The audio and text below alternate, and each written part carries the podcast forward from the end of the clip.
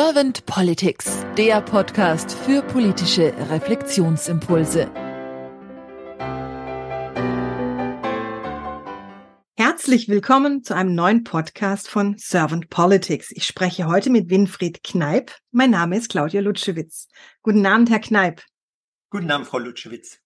Herr Kneip, Sie waren Geschäftsführer der Mercator Stiftung und dort schon im demokratischen Bereich tätig bezüglich demokratische Kultur. Sie hatten also schon etwas mit Politik zu tun. So habe ich es aus unserem Vorgespräch verstanden. Und Sie sind jetzt als Co-Founder und Programmdirector bei Love Politics tätig.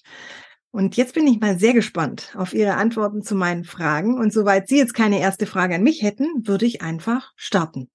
Wunderbar. Herr Kneip, wenn Sie an die Aufgabe von Politik denken, was ist das nach Ihrer Meinung? Ich hätte eher ein demokratisches Verständnis von dem, was Politik soll und kann. Also für mich wären es Entscheidungen zu treffen, die das Gemeinwohl und äh, vor allen Dingen die gesamte Gesellschaft betreffen und ihr zugutekommen. Natürlich ist das ein sehr komplexes System, die Politik. Und es ist natürlich auch in der modernen Definition schon so, dass es auch mehrdimensional gesehen wird. Aber für mich ist das die Grunddefinition nach wie vor. Und wenn Sie das jetzt mal so durch Körper und Geist wandern lassen und durch Hirn, wie nehmen Sie die Politik dann gerade wahr? Na, ich nehme sie im Moment eher mutlos wahr und verunsichert und auch ohne einen langfristigen Plan.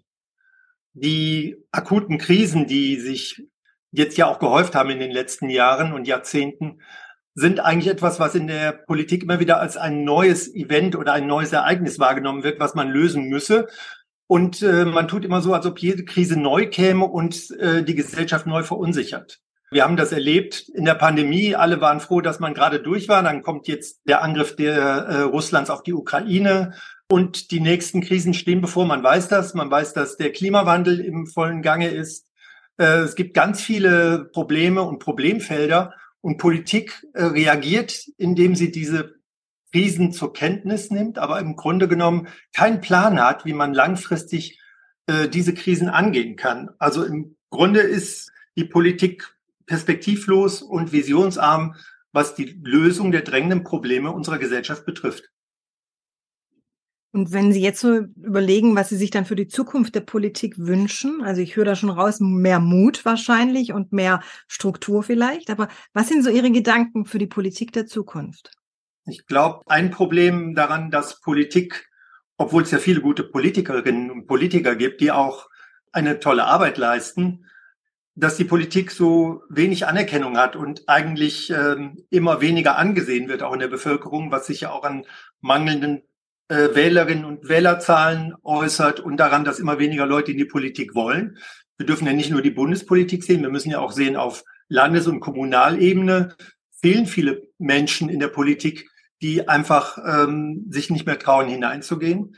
Äh, wenn man das alles sieht, dann äh, glaube ich, wir brauchen eine ehrlichere Kommunikation äh, zwischen der Politik und den Bürgerinnen und Bürgern auf der einen Seite das Modell Habeck, zumindest wie Habeck begonnen hat, möchte ich sagen, ist eins, was da vielleicht beispielhaft stehen kann. Also jemand, der versucht, den Menschen Politik und die Zwänge der Politik zu erklären, weil wir ja immer wieder in Dilemmasituationen kommen in der Politik. Und ich glaube, die muss man gut erklären können. Das ist also ein, etwas, was Politik, Politik machen auch beinhaltet. Und da kommen wir an einen Punkt, der, glaube ich, dann ähm, auch zu wenig betrachtet wird. Äh, Menschen kommen ja in die Politik, ohne richtig ausgebildet zu sein. Das heißt, wir haben äh, sehr viele Leute in der Politik, die für diese komplexen Aufgaben, denen sie sich gegenübersehen, gar nicht gewappnet sind und die jetzt Lösungen finden müssen mit einem unzureichenden Toolset, sage ich mal so, die durch Parteidisziplinen gegangen sind, in den Parteien Karriere gemacht haben und eigentlich nur den engen Blick ihrer Partei auf bestimmte Themen kennengelernt haben. Und das ist, glaube ich, für das, was es derzeit an gesellschaftlichen Problemen zu lösen gibt, eindeutig zu wenig.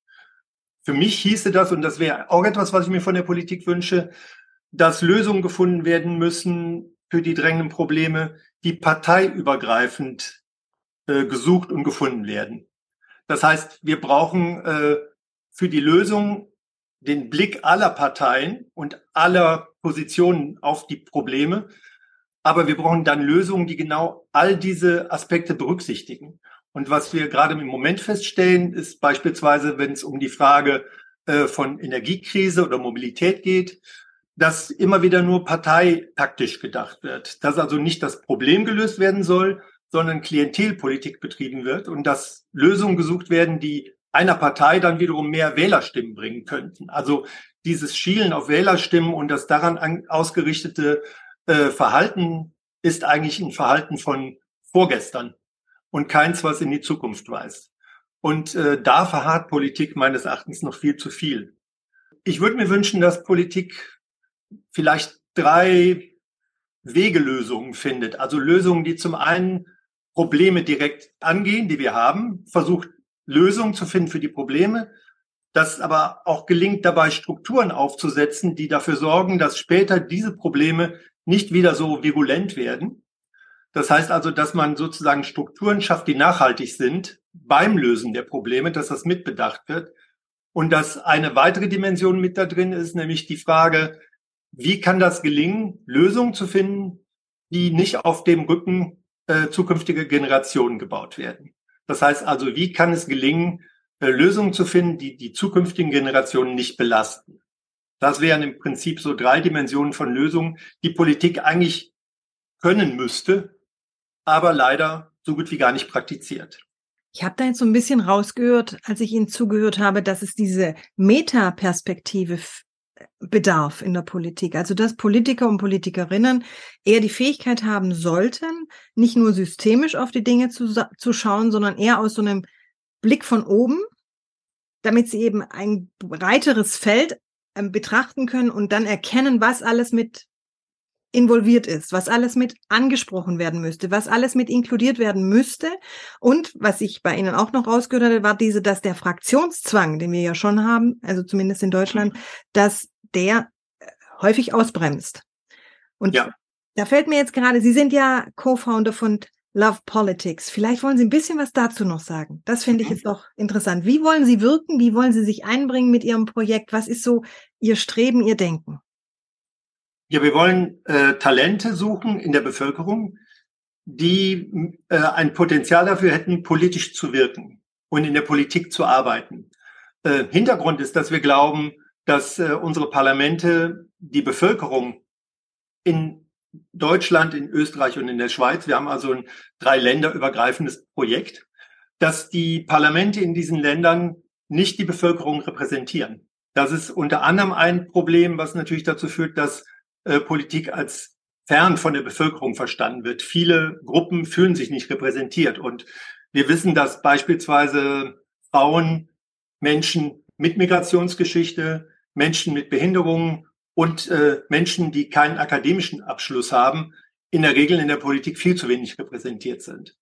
Und wir wollen versuchen, äh, Menschen zu finden, die aus diesen und aus anderen unterrepräsentierten Gruppen kommen und sie dafür zu qualifizieren und auszubilden, dass sie den Schritt in die Politik wagen können.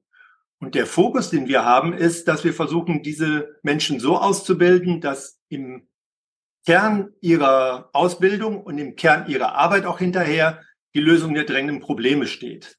Und das versucht werden muss, auch wenn man durch die Parteien durch muss sozusagen und auch aus Parteiensicht ja diese Probleme betrachten soll, dass im Kern aber äh, vorhanden sein sollte, dass die Lösung parteiübergreifend gefunden werden muss. Also dass man sozusagen in der Lage ist, auch eine andere Meinung und Dilemmata und verschiedene Sichten zusammenzubringen, um zu Lösungen zu kommen, die konstruktiv sind. Das ist im Grunde genommen unser Programm. Das heißt, wir machen eigentlich ein Training für die Politik des 21. Jahrhunderts. Äh, wir suchen eigentlich Politikerinnen und Politiker, die in der Lage sind, im 21. Jahrhundert Politik zu machen. Also Menschen praktisch, die in die Politik wollen und vielleicht noch so ein bisschen, kann man das sagen, auch noch ein bisschen Befürchtung oder Angst oder vielleicht noch nicht so den ersten Schritt wagen zu tun, kann man das sagen? Das kann man sagen. Ich glaube schon, dass es auch eine große Herausforderung ist, äh, den ersten Schritt in die Politik zu machen. Das heißt, wir haben unser Programm, das ist ein modulares Konzept. Wir haben insgesamt neun Module, äh, die wir ungefähr über ein Jahr strecken werden. Äh, und wir wollen den Teilnehmerinnen und Teilnehmern alle Kenntnisse vermitteln, dass sie in der Politik wirken können. werden es aber auch sehr praktisch begleiten, dass sie also auch Praktika in Parteien machen, dass sie in verschiedenen Kontexten Politik hautnah kennenlernen und dass es kein theoretisches Studium ist, sondern sehr praxisnah und praxisorientiert. Und ich habe Sie jetzt so verstanden, dass Sie da auch praktisch für alle Parteien sich öffnen und dass Sie sagen, Sie wollen als Love Politics eben für die Politik sich allparteilich einbringen. So habe ich das jetzt verstanden. Mhm. Genau. Ja, ja. Genauso soll es sein. Wir haben schon vor alle Spektren des demokratischen Parteiensystems, muss man an der Stelle sagen, mitzunehmen und auch äh, Menschen auszubilden, die in allen diesen Parteien äh, hinterher Platz finden können, weil uns natürlich wichtig ist, dass die Pluralität erhalten bleibt. Oder aber in keiner Partei drin sind. Das könnte ja auch sein, oder? Ja, das geht. Es geht aber dann nur noch für die Kommunalebene. Natürlich werden unsere Teilnehmerinnen und Teilnehmer zuvorderst auch in diesen, in der Kommunalebene ihre ersten Erfahrungen machen. Aber wir haben natürlich ähm, in Deutschland die Logik, dass wir ab Landtag dann schon auch in Parteilisten aufgestellt sein muss, dass man also in den Parteien Platz gefunden und auch eine Rolle gefunden haben muss. Mhm. Was mich jetzt auch schon langsam zu meiner letzten Frage bringt, Herr Kneip, die ich immer ganz gerne im Podcast bringe, und zwar die sogenannte Kanzlerfrage. Ach ja. Herr Kneip, stellen Sie sich mal vor, Sie wären jetzt Bundeskanzler geworden und Sie hätten ein sehr kompetentes Team an Ihrer Seite, sehr divers, sehr offen, sehr Politik interessiert und auch mutig. Was wären denn so zwei bis drei Ihrer Fokusthemen, die Sie gleich zu Anfang mit Ihrem Team anstoßen wollten? Das erste wäre ähm, vielleicht das, das Nullthema sozusagen, dass äh, die Politik und die Bevölkerung verstehen, wie dringlich manche Probleme sind, die wir derzeit haben und dass sie unbedingt angegangen gehören.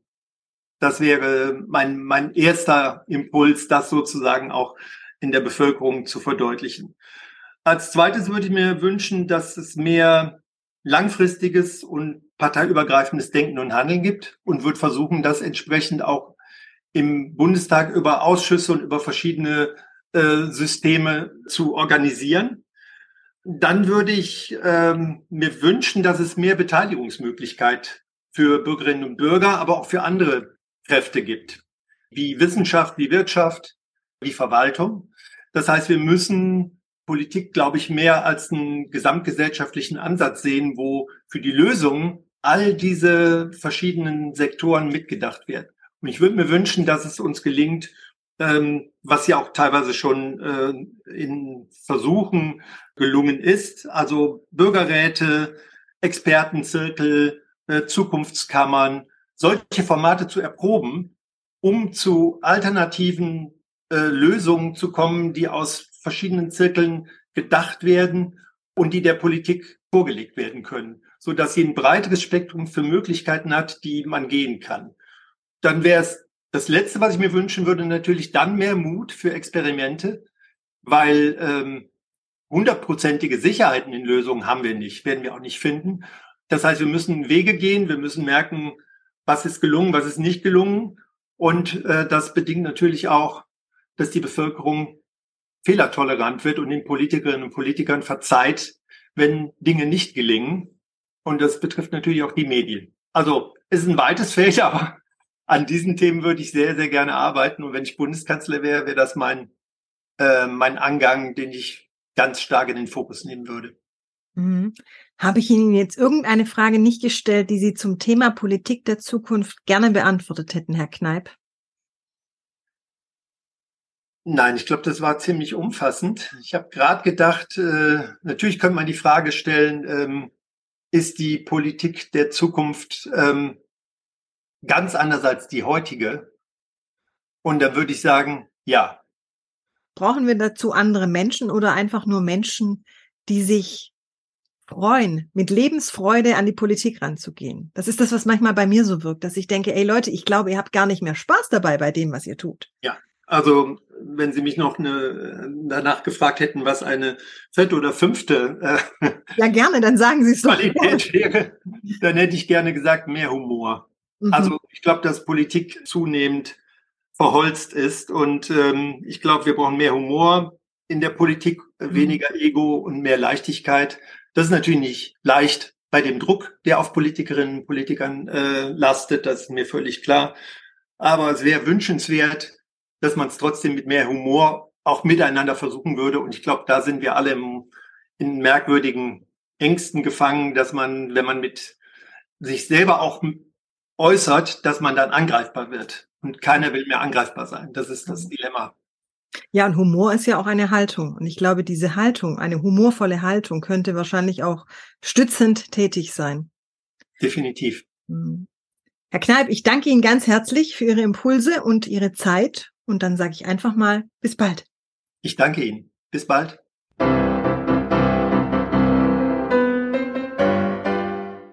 Servant Politics gibt's auf Spotify, Apple Podcasts und überall, wo es Podcasts gibt.